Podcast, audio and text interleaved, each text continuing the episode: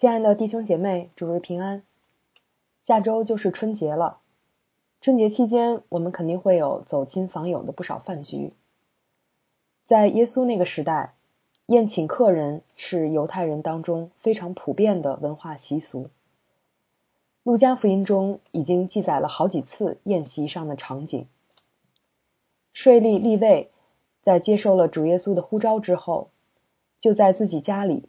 为耶稣大摆筵席，引起了法利赛人和文士的不满，认为耶稣身为拉比，不应该和税吏与罪人一同吃喝。即便是跟耶稣不对付的法利赛人，他们要么因为敬耶稣是有见识的拉比，要么出于想要窥探他的动机，也会时不常的邀请耶稣到家里做客。而就在请客吃饭这个最日常的生活场景中，法利赛人的价值观总是会遭遇到耶稣的天国价值观的挑战。之前有一次，一个法利赛人请耶稣到家里吃饭，结果却来了一位不速之客，就是一个大家都知道的女罪人，当众对耶稣做出了非常谦卑感恩的举动，让在场的法利赛人大跌眼镜。可是最后。耶稣却因着他的信心而赦免了他的罪。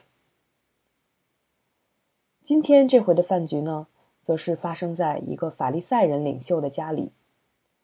耶稣分别针对着客人和主人的社交礼仪，各讲了一个比喻，教导他们什么是真正的谦卑。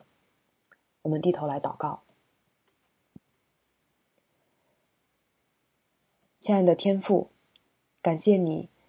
在这啊新春之际，又召聚我们能到你的面前来聆听你的话语。你的话语是我们生命的真光，也是我们脚前的灯。你的话语是我们生命的粮。愿你的圣灵在我们心中来开启，来打开我们的心，来光照我们的啊内心，也光照我们的生活，让我们看到我们在日常的。生活当中有哪些行为、哪些做法还不能够与我们所领受的福音相称？求你帮助我们能够转向你，也帮助我们愿意听了你的话就快快的来遵行。求你指教我们的心，什么是你所要的真正的谦卑？祝福下面的时间，奉主耶稣基督的名求，阿门。围绕着饭桌和吃饭这件事，我们可以看出来太多东西了。在孩子们参加的宴会上，有时会看到大家互抢零食的画面，老师们也会提醒。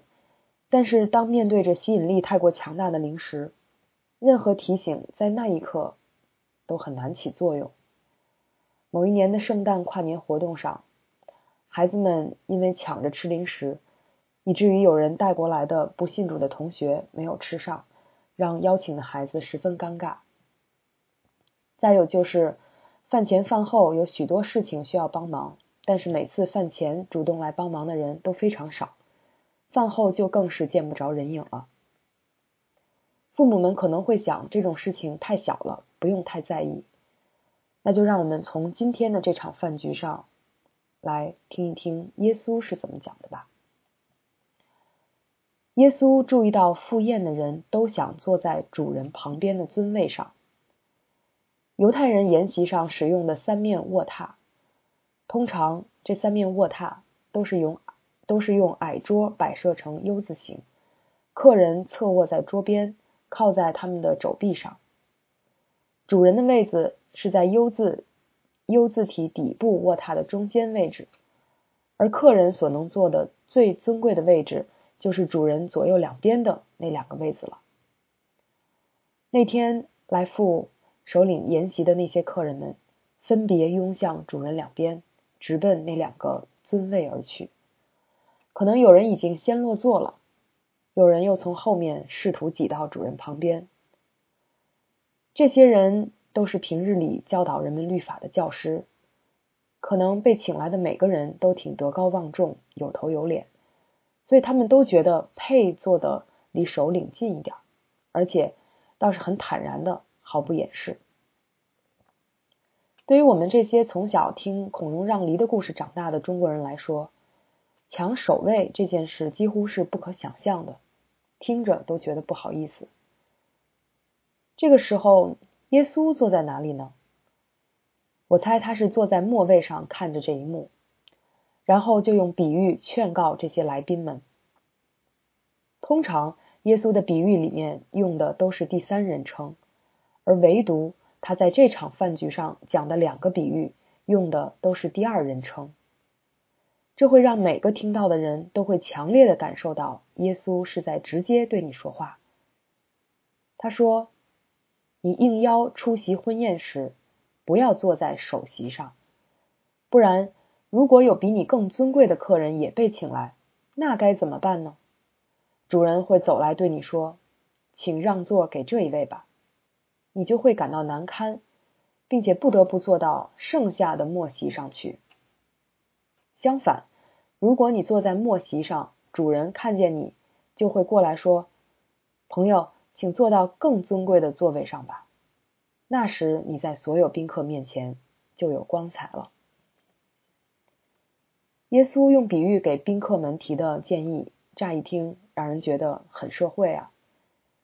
对于深谙面子文化和客套礼仪的中国人来说，这一套我们可太熟悉了。饭局上，人们会推让着把所谓的上座留给别人；碰杯的时候，两个人都使劲的把酒杯压得比对方更低；还有吃完饭以后抢着买单等等。我们的文化中有太多的做法，可以让一个人表面上显得很谦卑，身段放得很低，但是内心里这个人真实的想法很有可能是与之相反的。那难道？耶稣仅仅是鼓励我们做表面文章，好让我们在饭局上写的比那些抢首位的法利赛人更高级一点吗？好，就算是饭局上我们不大会遭遇法利赛人的这种难堪，在今天的现实处境中，我们还是会面对合影时谁站在 C 位、排列名字的时候谁先谁后，以及拿的奖金谁多谁少这些问题。其实我们每个人心里都有杆秤，不断的在心里给别人排位，也给自己排位。端看你那杆秤是怎样的一杆秤，也看你所处的时代给哪一种价值赋予了格外的社会资本。上个世纪六七十年代，越能吃苦劳动又红又专的人越能上位。八十年代理想主义的黄金时期，文学及各路文艺被赋予了神圣的光环。而在物质主义至上的今天，金钱、人脉、流量、颜值，以及这些所形成的阶层，成了权力和地位的代名词。人们心里那杆秤上的刻度，标着你做什么工作，你是否有房有车已婚，你住哪个小区，你开什么车，你孩子上哪个学校。而这样的比拼内卷到孩子身上，就成为。你的学习成绩在班里排多少名？你平时从事什么业余爱好？你假期去哪里度假玩耍？你上的大学在全球排名多少？这样的疯狂比拼，不仅在社会上如此，教会亦不能全然免俗。这就让人更加感到焦虑、绝望、不自由。今天谁还会在饭局上抢那个上座呢？谁爱坐谁坐呗。然而，我们依然会在除此之外的方方面面去抢那个领域的上座。从人性来讲，有谁愿意被落在后面、被轻看、被淘汰呢？谁又会甘心乐意的坐在筵席的末位上呢？除了耶稣。而一旦我们陷入到对于权力、地位、得失的竞争和追逐中，要去掌控这一切的时候，我们就从上帝所赐的平安和喜乐的状态中失落了。那么，我们的出路究竟在哪里呢？讲完这个比喻之后，耶稣像往常一样抛出了一个金句。这句话把饭局社交礼仪跟天国的福音衔接了起来。他说：“抬高自己的，必被降卑；降卑自己的。”必被抬高。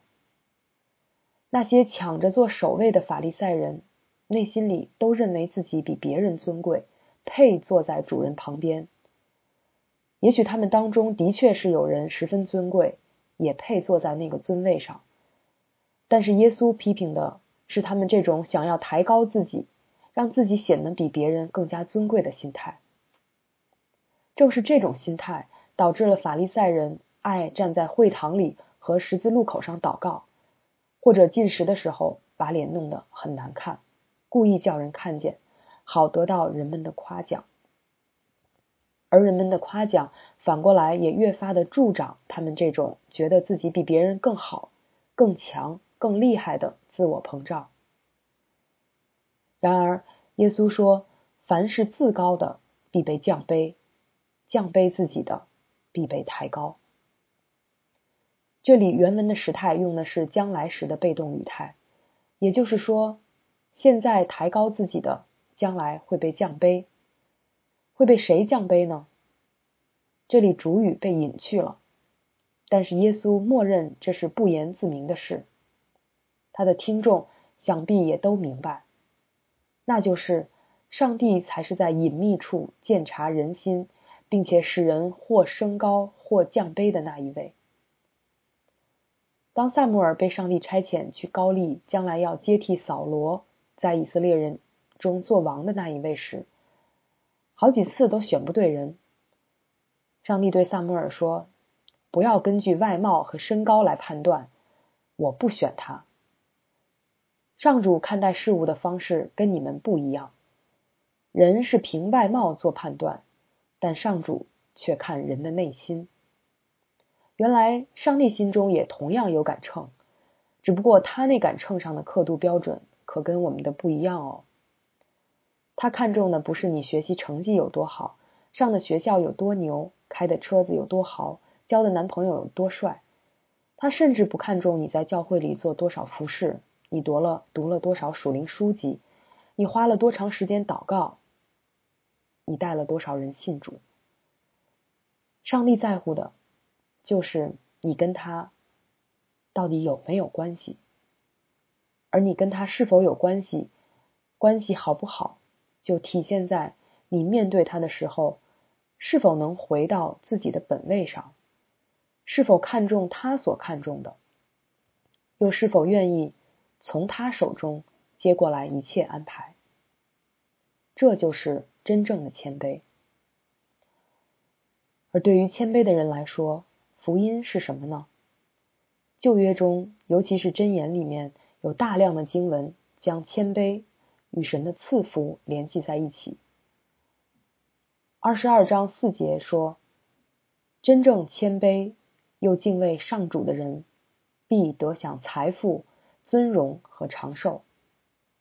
到了新约，雅各总结说：“神阻挡骄傲的人，赐恩给谦卑的人。”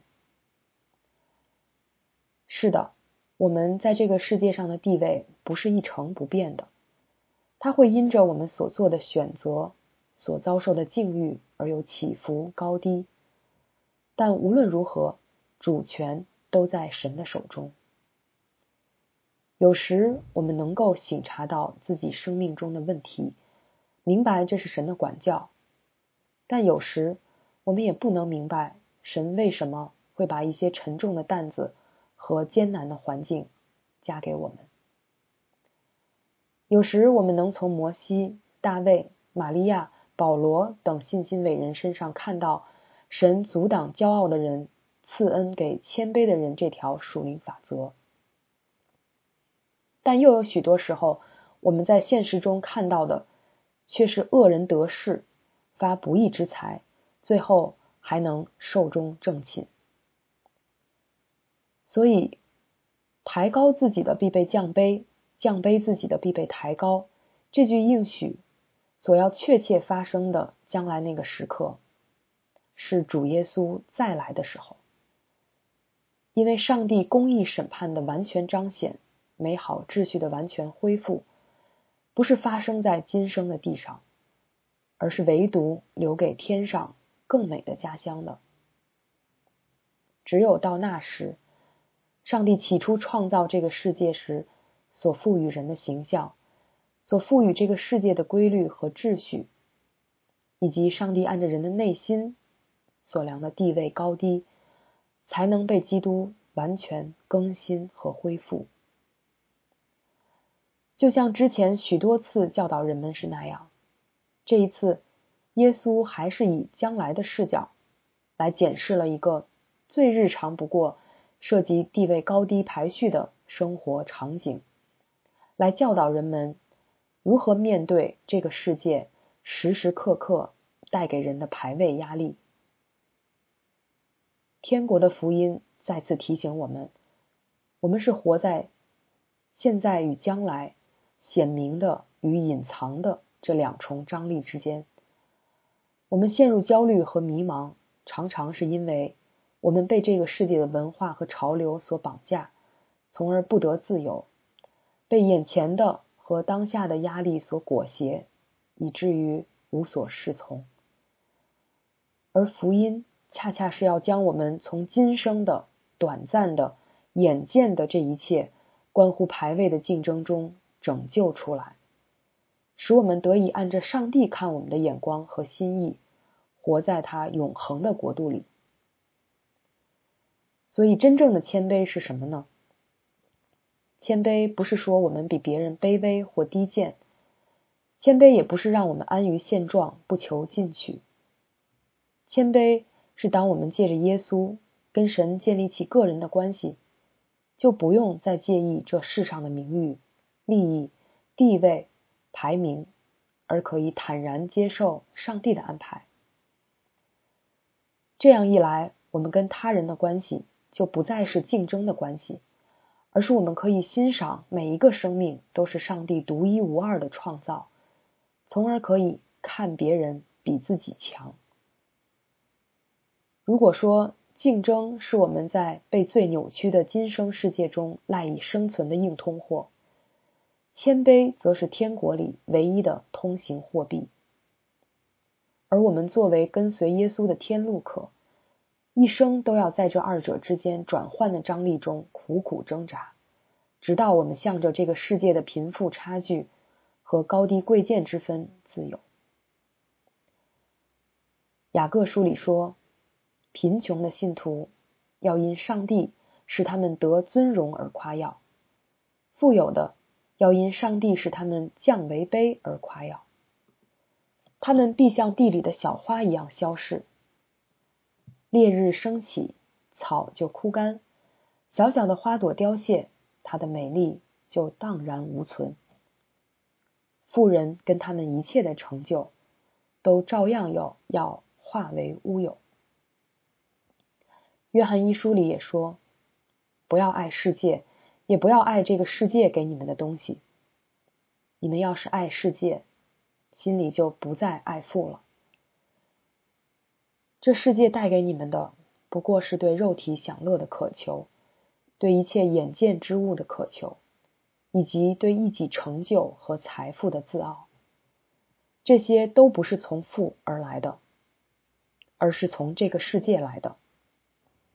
这世界正在消逝，人渴求的一切也随之而去。但人如果做上帝喜悦的事，就要永远活着。劝诫完来宾们，紧接着耶稣转向了主人，又讲了一个比喻。他说：“你举行午宴或晚宴的时候，不要请你的朋友、兄弟、亲戚和富有的邻居，因为他们会回请你，而那就是你唯一的回报。相反，你应当邀请贫穷的、残障的、跛脚的和瞎眼的。”这样，到了一人复活的时候，上帝必会报答你，因为你请了没有能力回报你的人。注意，虽然这个比喻听上去很像一个具体的生活建议，但它实际上并不是，所以我们依然要用比喻的方式来听。这个比喻的重点并不在于谁请不请啊，请谁不请谁，而在于回报这个关键词。你作为一个有能力宴请款待别人的主人，你请别人吃饭的目的是指望他们回请你吗？是指望他们带给你好处吗？还是指望他们提升你的人脉圈层呢？如果是的话，那么你会得到这些，而这些也就是你所能得到的唯一回报。耶稣今天所应邀参加的这场饭局，是一位法利赛人领袖的饭局。从那些宾客抢首位的做法来看，这位领袖请来的客人极有可能都是一些德高望重、有头有脸的律法教师，而耶稣对着他讲的这个比喻，直指他内心当中图回报的功利心态。在这一点上，华人文化中极为普遍的功利心态就躺枪了。今天我们所处的这个时代，正在经历着物质和商业的洗礼。可能除了亲戚、朋友、同学、弟兄姐妹之外，人与人之间的交往几乎总是带着利益诉求的。虽然人与人之间的经济往来是非常正常，也是避免不了的。甚至我认为，过去也许我们是太不好意思谈钱、谈收益、谈回报，而经过一次剧烈摆荡，人们逐渐会回归到一个适应于现代社会的合理界限。但我们还是要时常省察自己，以免被当今赤裸裸的利己主义所同化。讲到这里，我不得不说，这是一个比较敏感的话题，因为今天在同一间教会里。也会因着家庭背景、受教育程度、人生境遇、职场环境的不同，而存在着贫富差距和阶层分化。这对我们彼此之间的关系是个很大的挑战，同时也是对我们作为一间教会是否有足够的相爱的能力和智慧的一个考验。如何经受住这个考验？关乎我们能否活出基督徒彼此相爱的见证，也关乎我们今后传福音，甚至开拓职堂和宣教的能力。只有当我们在一间教会、一个团契、一个小组里，不管是作为相对贫穷还是相对富足的个体，都能彼此尊重，以自由的心态合宜的面对彼此时。我们才能够真正的超越这个充斥着竞争、比拼、高低排行和自私自利的时代，从而具有与文化对抗，甚至是更新文化的能力。那么，教会与文化对抗的路径在哪里呢？耶稣在比喻的后半段给出了答案。他说：“相反，你应当邀请贫穷的。”残障的、跛脚的和瞎眼的，这样到了一人复活的时候，上帝必会报答你，因为你请了没有能力回报你的人。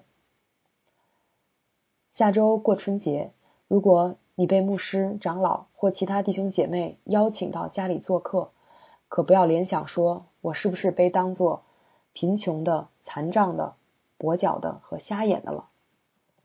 不。这一组定语在路加福音中特指那些还不认识神却知道自己邻里贫穷的人，所以其实我们某种程度上都是。还记得耶稣第一次在拿撒勒的会堂里宣告的福音纲领吗？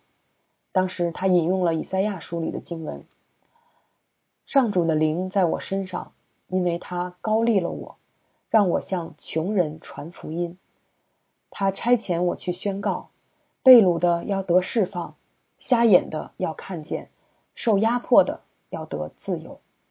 上主施恩的时刻已经来到，所以我们可以看到前面那一串啊形容词，其实对应着耶稣在这里的宣告，那就是这些人是上帝特别要去祝福的，并且要借着他的。他所高立的他的儿子去向他们传讲神施恩的啊福音，因此贫穷的、残障的、跛脚的和瞎眼的，一方面指那些社会底层中的底层，一方面也指那些邻里贫穷、渴望认识神的人。请这些人吃饭，无论从哪个方面来说，都不是带着图回报的心态，而是出于体会到神怜悯的心肠，要给予别人，尤其是那些格外有需要之人的祝福心态。法利赛人作为当时犹太人中的宗教领袖和律法教师，本应以怜悯和关怀的行动，将关乎神的真理跟那些有需要的人分享出去。但他们满心在乎的是自己的尊荣、地位和回报。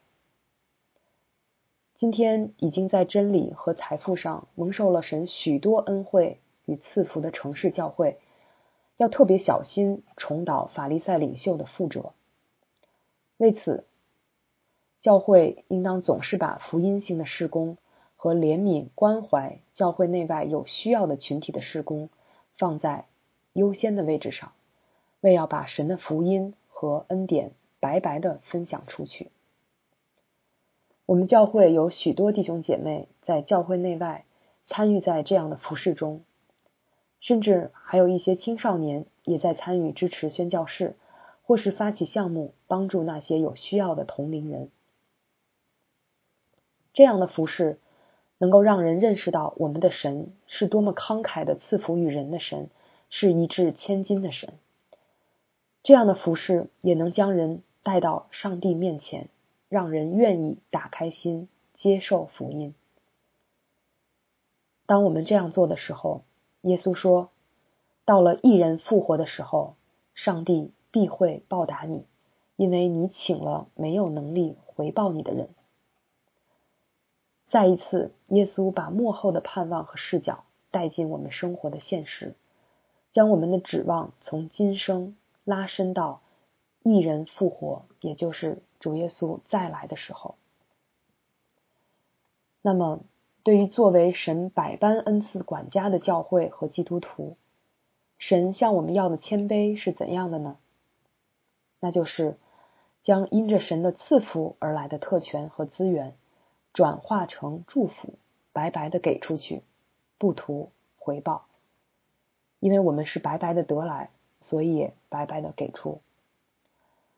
也许我们当中，上帝给一些人多，给一些人少，但我们或多或少。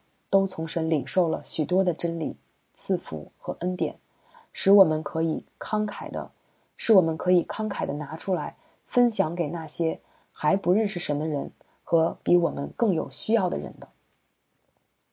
也就是在这样的实践当中，社会的社会阶层的壁垒就被福音打破。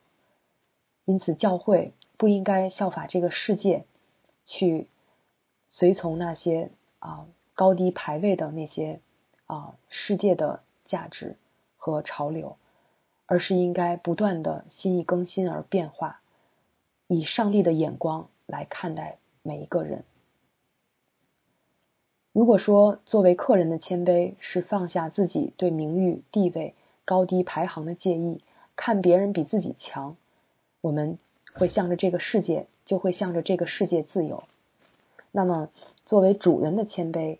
就是放下自己对于现世回报的期待，慷慨的用神赐予我们的去祝福别人，我们也就会在其中得享喜乐。而最终，我们可以相信，当主耶稣再来的时候，神会信实的给予我们与我们内心所相称的尊荣和奖赏。求神帮助我们，让我们因着认识他。